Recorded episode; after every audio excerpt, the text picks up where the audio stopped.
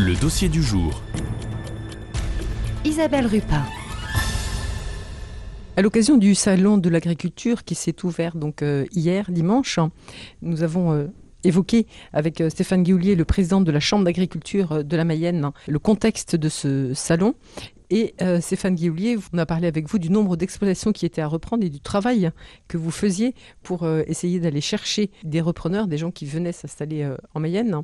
Et aujourd'hui, peut-être qu'on pourrait rentrer un petit peu dans le détail hein, du modèle économique de ces exploitations. Le modèle euh, des fermes d'autrefois, mais même s'il n'y a pas si longtemps que ça, quand même, a beaucoup, beaucoup évolué. Et aujourd'hui, il y a une multitude hein, de modèles économiques différents.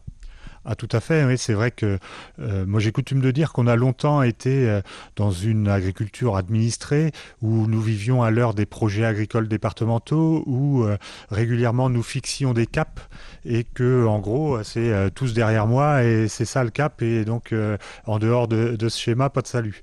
Ralliez-vous à mon panache blanc? Voilà, aujourd'hui toute cette ère est révolue. Nous ne sommes plus euh, régis par des projets agricoles départementaux.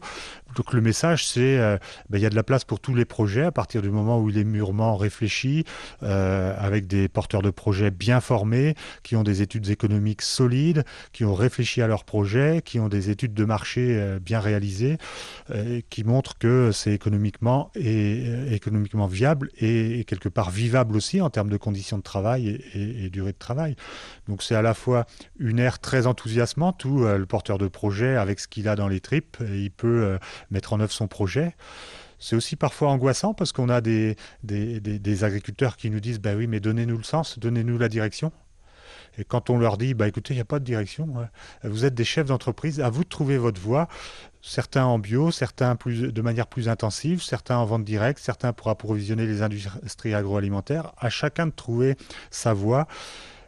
Quelque part, il y a dans tout ça une question de, du sens qu'on a envie de donner à son métier, du sens qu'on a envie de donner à sa vie. Et c'est à chacun de le construire, à, chacun de le bâtir.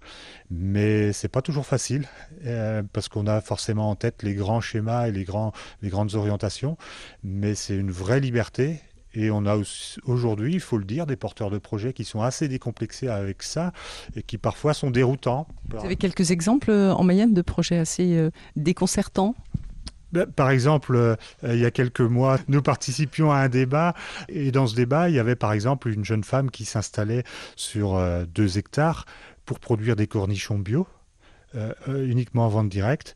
Et à côté, il y avait un agriculteur installé sur une exploitation de 250 hectares avec euh, quatre poulaillers industriels.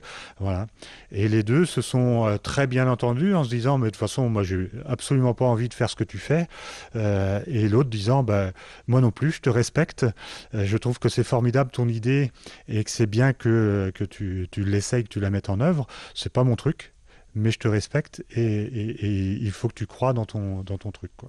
Donc euh, voilà. ce- En tout cas, en Mayenne, c'est vrai qu'il y a les outils aussi d'accompagnement pour les agriculteurs. On ne va pas les, les lister là parce que c'est c'est pas le lieu là.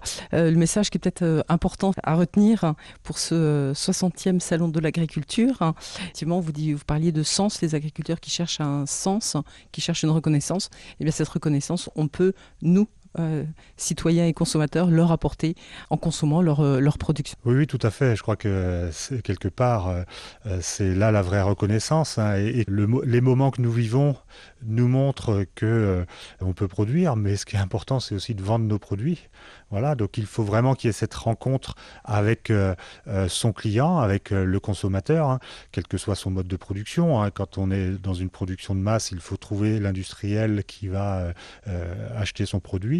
Quand on est en vente directe, eh ben, il faut trouver le consommateur, voilà, qui vient chercher euh, euh, son, euh, notre produit. Alors il y a eu des moments un peu euphoriques. hein. Je pense à la période Covid où ben, le consommateur, ayant peur d'avoir le frigo vide, s'est retourné vers les producteurs en, leur disant bah, aidez-nous et, trouvez-nous de bons produits.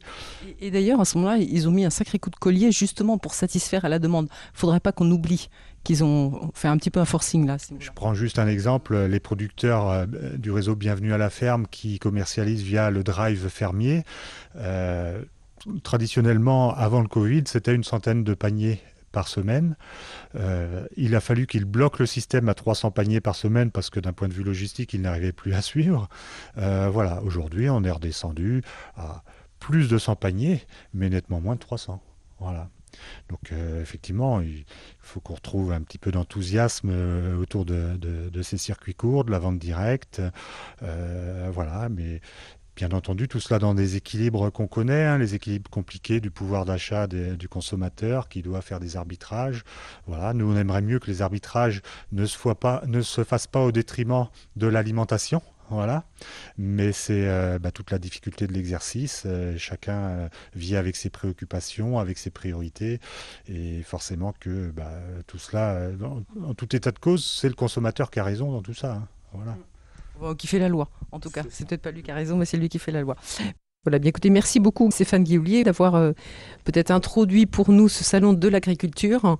Et puis euh, sinon, euh, même si pour ceux qui n'iront pas, de nous permettre de toucher un petit peu du doigt quelques réalités, notamment de l'agriculture en Mayenne. Donc merci beaucoup et puis bah, très bon salon à tous nos agriculteurs. Merci.